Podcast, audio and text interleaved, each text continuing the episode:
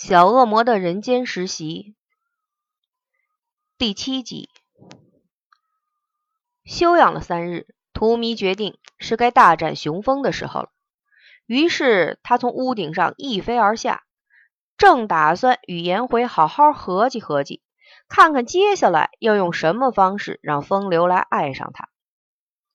不过，一根飞来的红线却绊得他以最逊的方式出场。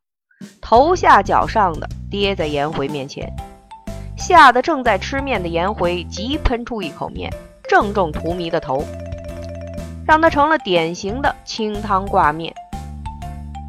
艳阳，南阳死了，滚出来！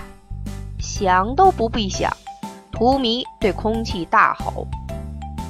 粉红色的彩带率先出现，带来满空香气。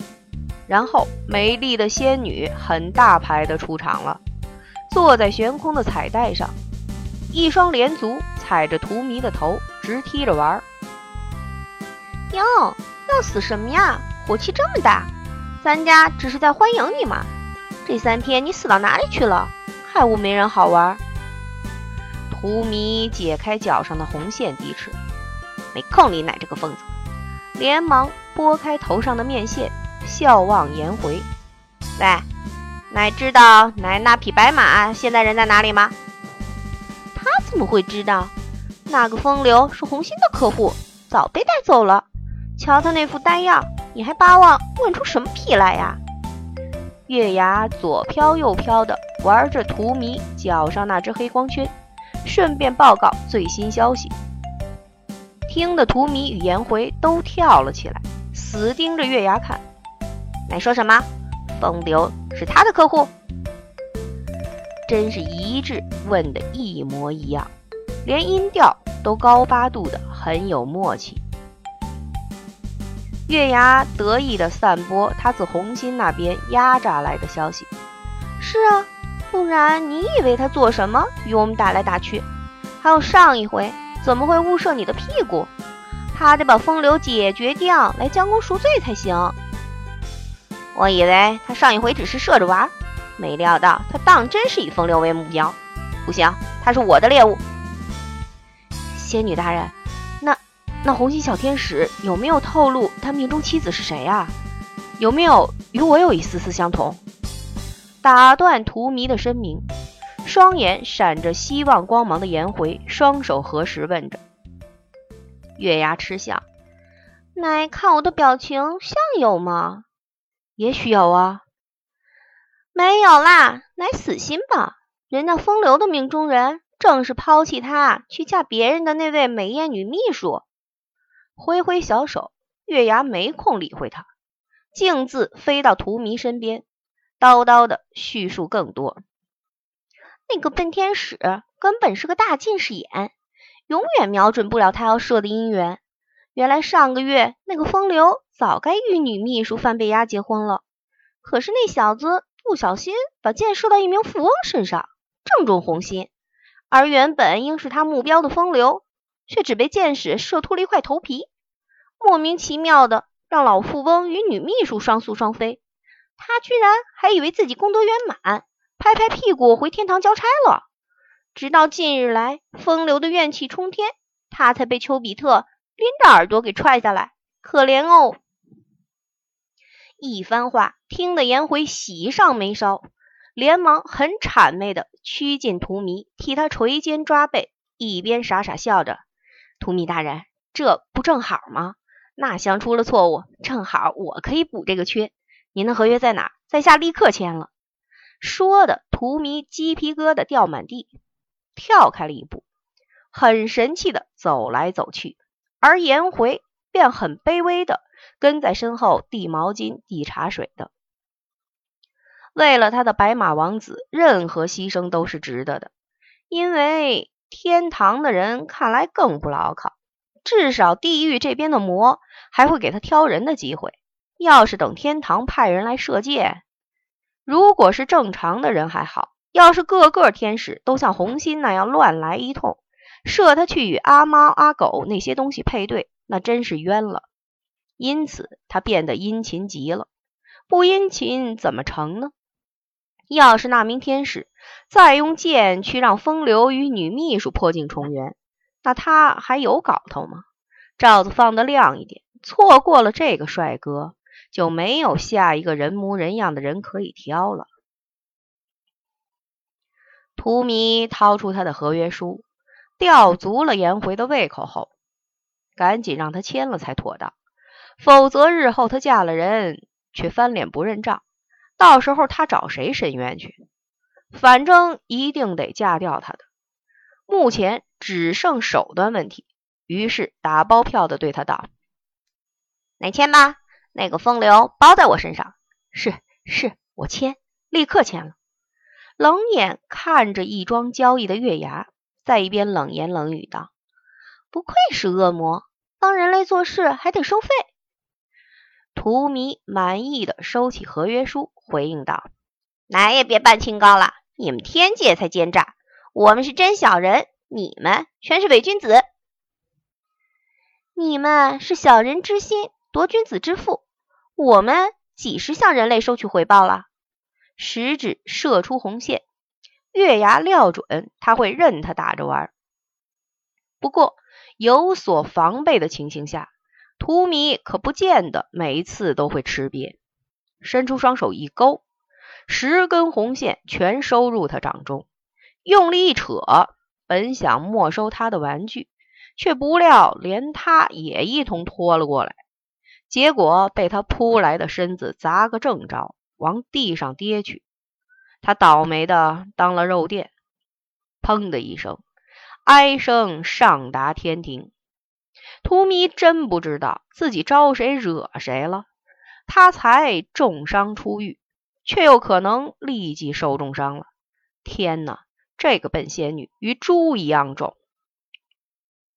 用力将她推到一边，连滚带爬的到一边喘气，顺便看看有没有得内伤。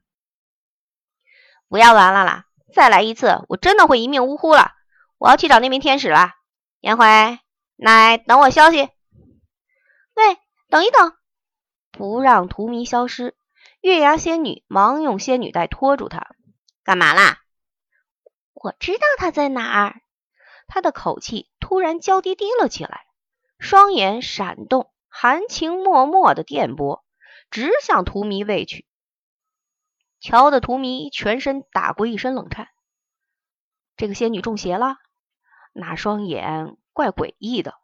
可是她本身就是邪气满身的恶魔呀，所以不怕不怕。看来月牙似乎站在他这边，虽然他有点成事不足，但人一多气势就壮了嘛。怕那名天使不给他压得死死的，趁机探猜他。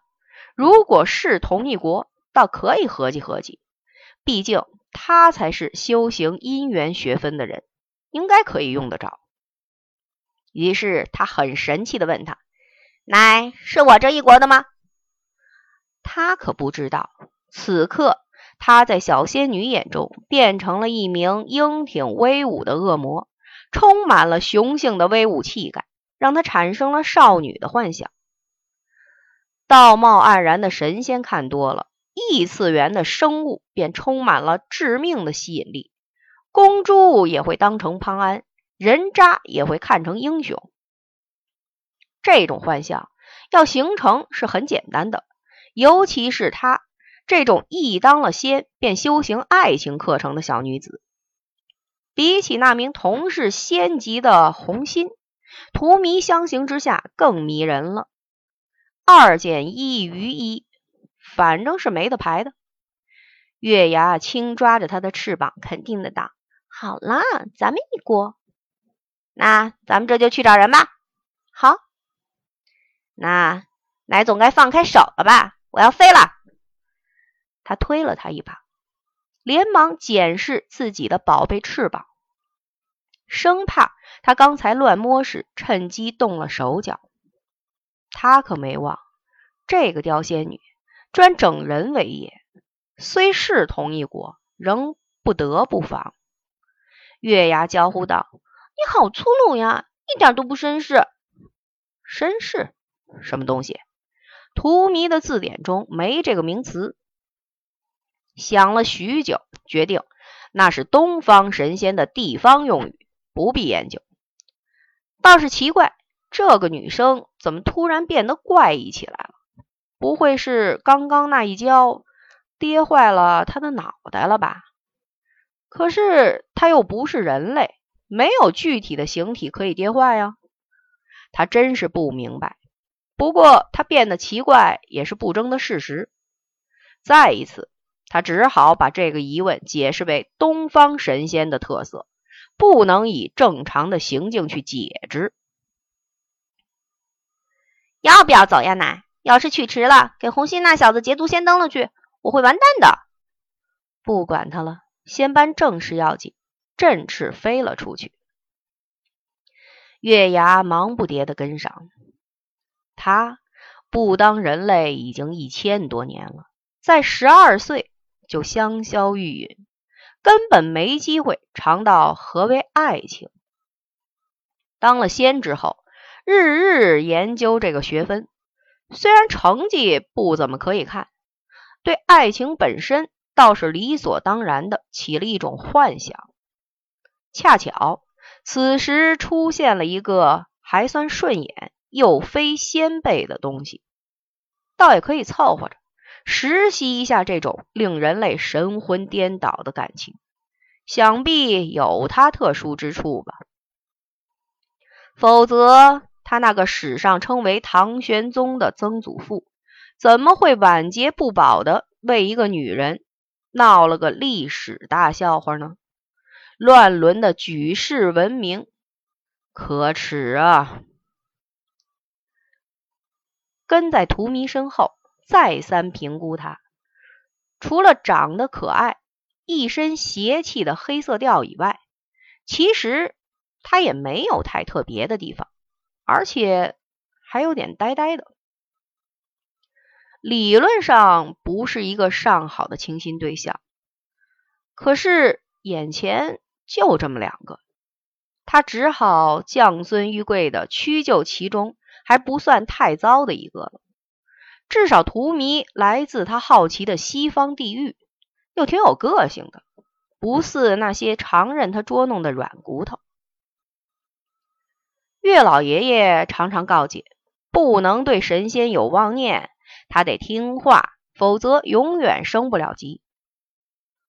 反正那些神仙看了千年，连屁感也没有，又哪来的情感可以生？不与神系人马起情愫，可没有说对魔系人马不行。嘿嘿，让他钻到法律漏洞了吧？他也要玩玩什么叫爱情游戏。摸着自己雀跃的心，他笑得更开心了。老实说，那个荼蘼长得真不错。待他修行成为一个大魔之后，想必更俊俏吧？哎呀！月牙仙子认为自己开始能体会少女情怀了。